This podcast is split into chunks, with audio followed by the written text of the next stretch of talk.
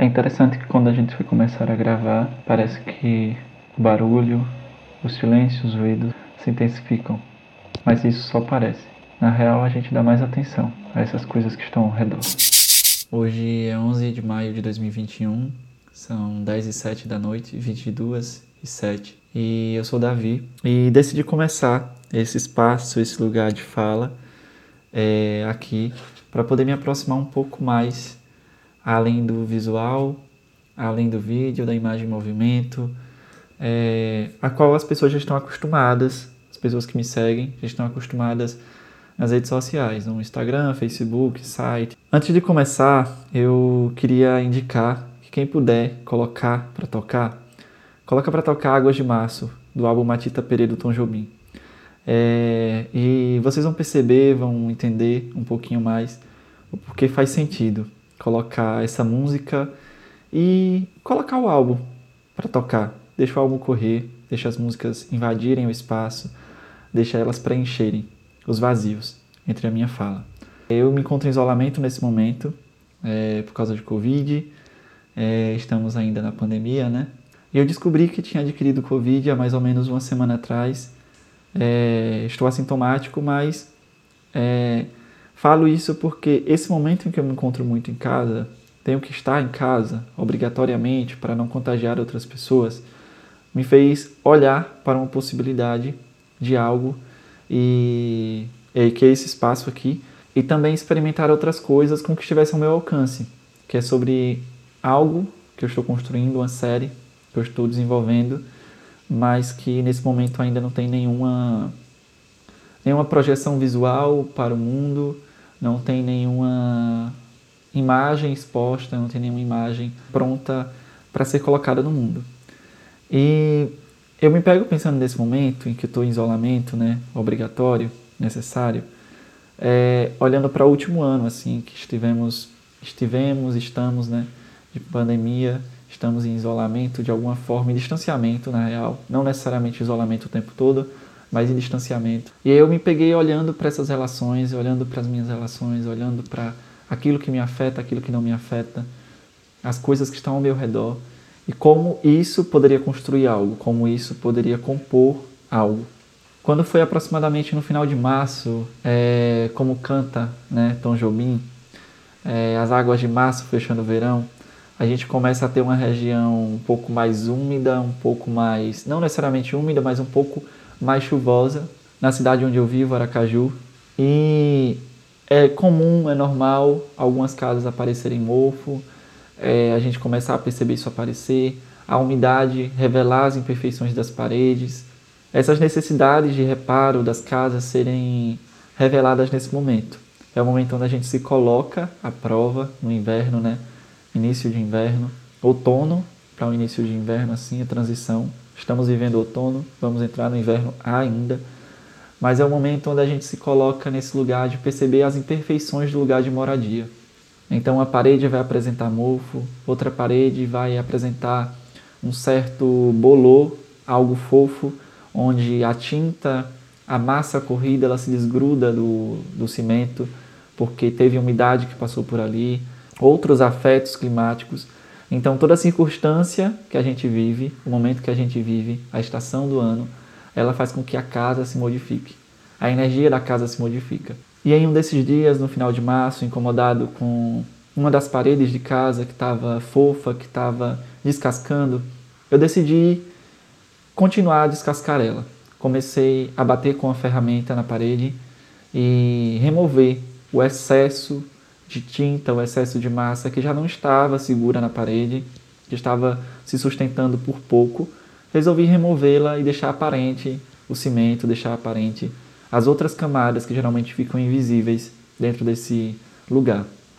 A parede, antes que era branca, ela ganha outras características, ela ganha uma textura, ela se aprofunda, ela revela o cimento, algo rústico, algo inacabado, e que muitas vezes a gente se vê querendo cobrir.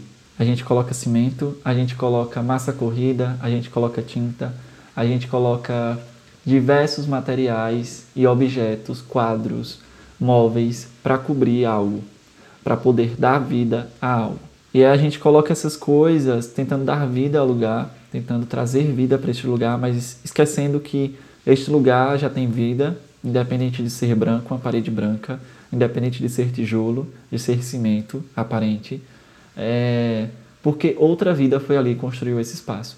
E aí eu lembro de um poema, é, Tulane Blacktop, que é Estrada de Via Dupla, se eu não me engano a tradução, não sou bom no inglês, mas ele diz o seguinte: Aprenderei a amar as casas quando entender que as casas são feitas de gente, que foi feita por gente e que contém em si a possibilidade de fazer gente. Presta atenção nisso. Aprenderei a amar as casas quando entender que as casas são feitas de gente, ou seja, as casas são feitas de vida. Elas, antes de existirem, elas precisam de uma vida para compor algo para depois comportar mais vida. Então essas casas, essas construções que leva cimento, leva ferro, leva concreto, areia, argamassa, é, elas antes desses materiais compor algo, essas casas precisam de uma vida para poder se erguer. E esses materiais, esse espaço, antes mesmo de ele existir, ele já comporta sonhos, ele já comporta energia, ele já comporta histórias e investimentos que não necessariamente tenha a ver com dinheiro, mas que compõem algo. E isso não pode ser ignorado por a gente, não pode ser ignorado por mim. E me vendo nesse espaço onde eu convivo, onde eu crio, que é a minha casa, ateliê, eu me vi no final de março olhando para esse espaço que foi feito por gente, que contém gente, eu me vi nesse espaço com a possibilidade de criar algo que falasse sobre relações, de abordar as relações em meu trabalho, falar sobre elas. E isso vai virar um tópico dentro desse espaço, onde eu vou poder detalhar mais, trazer mais reflexões, mas eu ponto aqui porque esse foi talvez o ponto de partida, né, para uma ação, não necessariamente de ideia, mas para uma ação de criar esse espaço, de vir parar nesse território onde eu sou apenas voz. Eu não tenho imagem necessariamente, mas eu sou uma voz.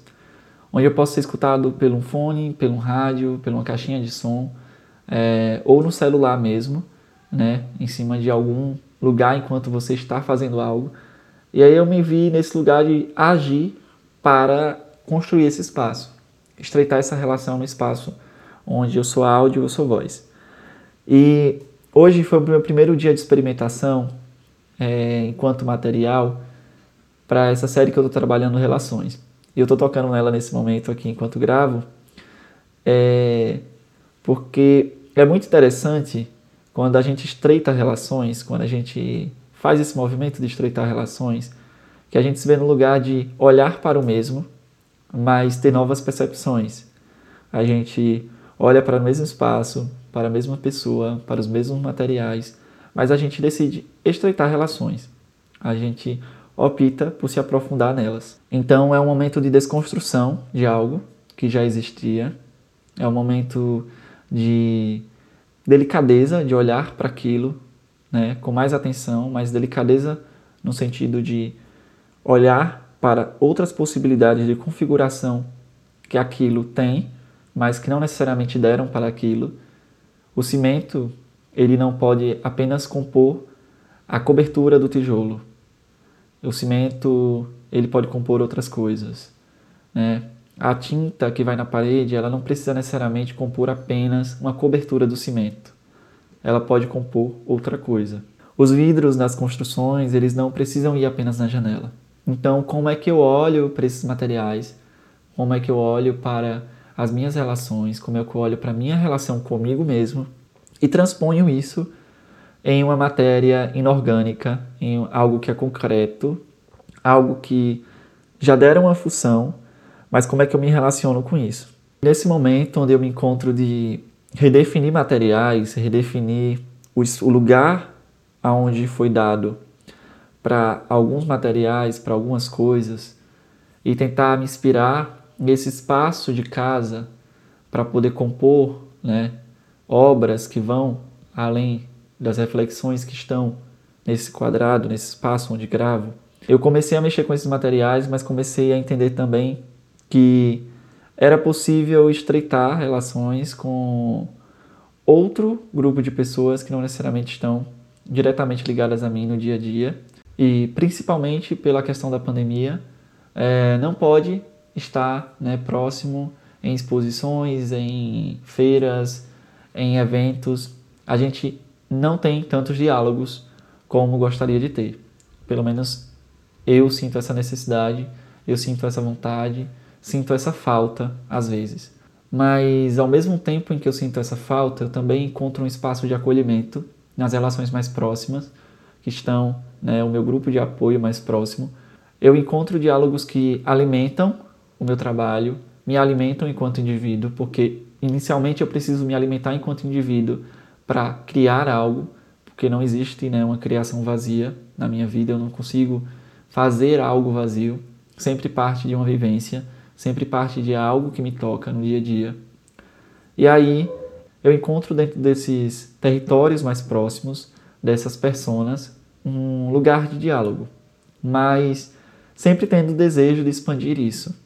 E eu decidi fazer esse espaço, esse podcast, com o intuito de aproximar pessoas que estão distantes, pessoas que nunca tiveram a possibilidade de dialogar comigo, e talvez não tenham tão próximo seja por causa de pandemia ou questões territoriais, né, de não convivermos no mesmo espaço. Mas eu decidi criar esse espaço com uma possibilidade de estreitar reflexões é, sobre a poética do meu trabalho, mas sobre a vida também que circula é, ao redor, que convive, que coabita, que coexiste com o meu trabalho. Não que circula ao redor do meu trabalho, mas que coexiste com o meu trabalho, porque ele é apenas uma parte do todo. E é com esse áudio que eu começo esse espaço, sem muito roteiro, sem muito planejamento, sem uma ideia de querer responder ou trazer questões profundas nesse primeiro momento, mas querendo me aproximar mesmo. Criar uma relação, construir uma relação, e como uma relação, é, não me apegar aqui a tópicos demais, a falas prontas, mas trazer coisas que me inspiram, coisas que me afetam coisas que fazem parte desse processo de construção. Eu gosto muito de olhar para o dicionário, é, visitar as palavras enquanto eu estou criando, para poder ter uma consciência do conceito que já deram as coisas, mas também questionar de alguma forma.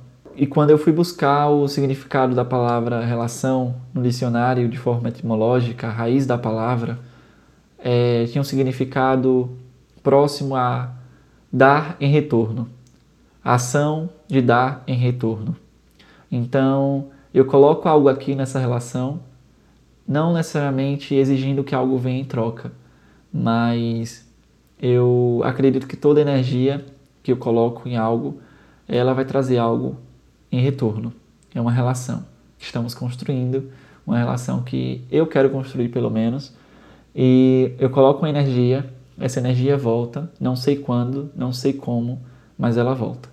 Para terminar esse áudio, para terminar esse momento, esse primeiro episódio do podcast, eu vou deixar aqui uma dica para vocês ouvirem ou continuarem ouvindo o álbum Matita Perê do Tom Jobim. É um álbum bastante especial. Ele é construído em um momento bem interessante da vida de Tom Jobim, de reflexões, e me afetou bastante no final de março sobre as águas de março que fecha o verão início de outono, um mês de imersão que eu pretendo comentar um pouco mais sobre é, à frente. E eu espero que vocês possam aproveitar esse álbum, que vocês possam ouvi-lo com atenção e aproveitar um pouquinho das melodias, das letras que Jobim coloca nesse recorte da sua história. Caso a gente não se veja por aí, você pode me escutar aqui.